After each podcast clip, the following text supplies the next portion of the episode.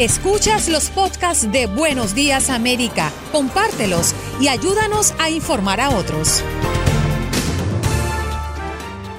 Y hablando de eso, nuestro próximo invitado es Guillermo Medrano, él es coordinador del área de derechos humanos de la organización Violeta Barrios Chamorro en Nicaragua. Le damos la bienvenida. Nos va a hablar un poco acerca de la desaparición temporal, posiblemente de Daniel Ortega. ¿Cómo está usted? Muy buenos días, Ino. Muy buenos días, Andreina, y a toda la vasta audiencia de, su gustado programa. Gracias por la oportunidad de compartir con ustedes y con todo el pueblo latino que se encuentra en los Estados Unidos y principalmente los nicaragüenses porque quieren saber sobre lo que está pasando en Nicaragua y especialmente los nicaragüenses que se encuentran en el área de Miami, donde es la mayor concentración de sus paisanos en los Estados Unidos. Mi pregunta, la primera pregunta de la mesa es esta. ¿Esto es algo que, que Daniel Ortega ha hecho en el pasado, que acostumbra hacer desaparecer un tiempo así? ¿Qué tiempo lleva desaparecido eh, Daniel Ortega? Bueno, este, el Daniel Ortega y su gobierno se han, se han caracterizado por ser un, gobierno ausente directamente, no solamente ausente físicamente, sino que ausente de sus políticas públicas. Daniel Ortega no es la primera vez que, que ha estado ausente, pero en esta oportunidad él mismo ha vencido su propia meta, ha vencido su propio récord, porque hasta el día de hoy, 14 de abril, Daniel Ortega lleva 32 días sin estar, sin tener ninguna presencia. La última vez que se le vio fue el día 12 de marzo desde su casa de habitación, que es la misma casa de su partido y es donde despacha como presidente de la República. Y en esa oportunidad fue donde hubo un evento oficial de, por parte de las autoridades, una llamada en Skype por parte de las autoridades del Ministerio de Salud y los representantes de la OTAN en una reunión virtual con miembros del, sistema de integración centroamericana. Pero la ausencia de Ortega no es, no, no es casual, ya ha habido en otras oportunidades, pero en esta vez, como te decía al inicio, él mismo ha roto su propio récord, porque lo que tenía anteriormente de ausencia había sido hasta 28 días 28 días de ausencia, que mm. había sido lo que había acumulado en el año 2019 después de la crisis después que inició la crisis sociopolítica de la Guillermo, pero en esas otras oportunidades, ¿qué razón dio cuando apareció? ¿Por qué se ausenta por tanto tiempo? ¿Dónde se mete? Es que, es que en ninguna en ninguna de las ocasiones ha dado ha dado ninguna ninguna explicación. Mm.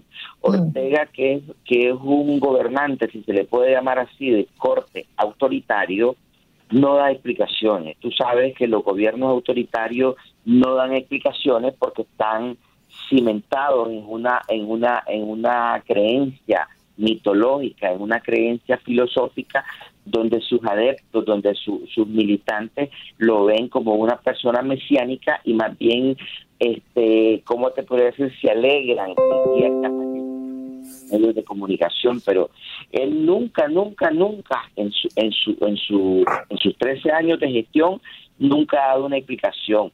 Todo lo contrario, durante todo este periodo, durante los 13 años, él ha utilizado como estrategia de comunicación la cultura del secretismo.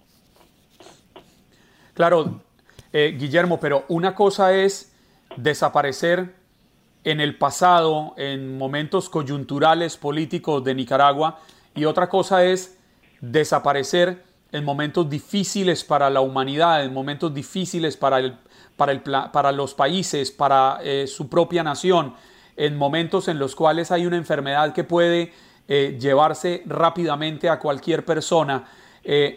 ¿Creen ustedes que podría estar enfermo? ¿Creen ustedes que podría haber fallecido el señor Daniel Ortega como han empezado a rumorar? Mira, cualquier gobierno responsable da la cara en cualquier crisis y aquí no es la excepción, sino que han habido diferentes crisis como la crisis sociopolítica que vivimos y otras crisis cuando el, el, AH, el AN1, la, la, la crisis en, otros tiempos anteriores, que tampoco Ortega ha dado la cara. y directamente este, en estos momentos de crisis donde todo el mundo ha estado acatando la, las recomendaciones de la Organización Mundial para la Salud y la OEPMS, la Organización Panamericana de la Salud, Ortega siempre ha estado ausente porque, y subrayo aquí lo que voy a decir, pareciera que en estos momentos, en vez de que el COVID-19 fuera una amenaza, esta pandemia fuera una amenaza para la humanidad y para los nicaragüenses, nosotros miraríamos que Ortega lo está utilizando como una estrategia, como un aliado incondicional, porque lo que pareciera él, nosotros en el fondo, los nicaragüenses, a nosotros no nos sorprende que él aparezca o desaparezca porque siempre ha estado ausente. La forma de gobierno ha sido él a través de su señora, de, su mujer y vicepresidenta, a través de llamadas de llamadas a sus medios de comunicación, pero él ha estado ausente toda la vida en, la vida y en la gestión pública.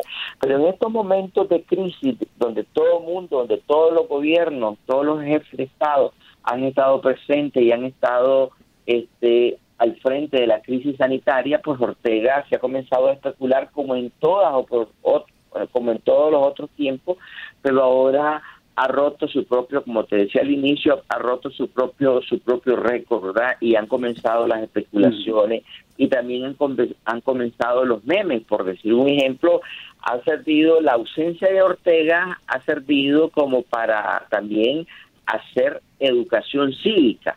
Han habido este memes que dicen sigue la sigue el ejemplo de Ortega, quédate en casa, no salgas a la calle, quédate en casa como lo hace Ortega, porque mira, en este en este periodo ha habido una cosa contradictoria, mientras todo todo todo el mundo ha llamado a, a la a la a la a quédate en casa, ha llamado a la ausencia en, en las actividades públicas, el gobierno ha hecho todo lo contrario, ¿verdad? Ha llamado a aglomeraciones este, con empleados públicos, ha llamado a, multitudes, ha llamado a marchas, solo para que te des una idea de las locuras que se hacen aquí.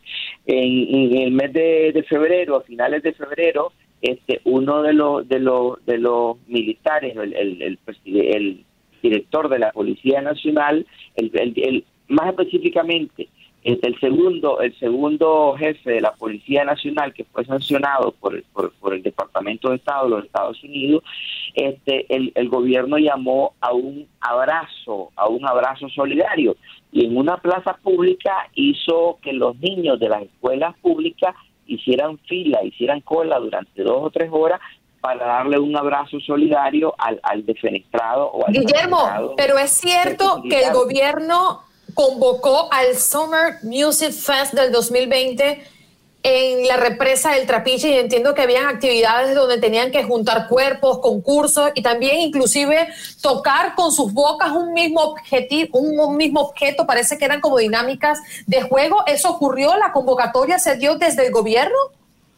Eso ocurrió directamente real y, durante todo este periodo de crisis, en vez de promover el aislamiento social, promovió la aglutinación en, en las playas, estuvo durante toda la época de Semana Santa, estuvo promoviendo su plan verano 2020 con grandes promociones.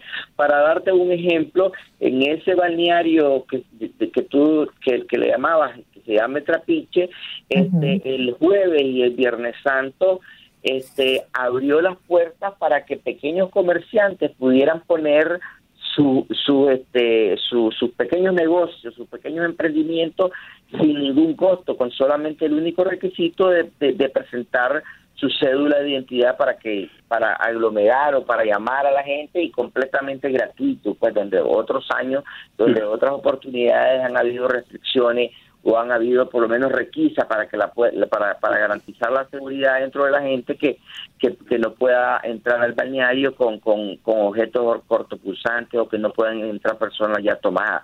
Este año fue completamente libre, entró todo el mundo, más esas promociones tuvieron muchos y ese tipo de mm. cosas, locuras directamente. Guillermo, ¿quién ahora está dando la cara? En los Estados Unidos hay una conferencia de prensa donde todos los días casi, donde el presidente de los Estados Unidos, usted lo ve ahí, en Nueva York también el gobernador está dando la cara. ¿Quién da la cara por los nicaragüenses? ¿Qué dice la televisión, la radio? ¿Quién es la persona que los nicaragüenses ven como el líder del país en estos momentos tan críticos?